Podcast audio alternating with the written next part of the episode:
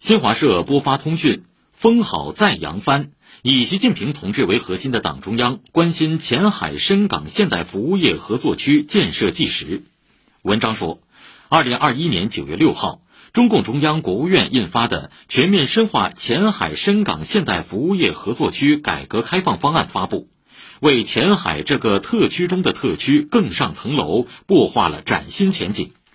在以习近平同志为核心的党中央关心支持下，前海合作区建设突飞猛进，成为“一国两制”框架下先行先试、引领制度创新的策源地。截至目前，前海合作区累计注册港资企业1.15万家，注册资本1.28万亿元人民币。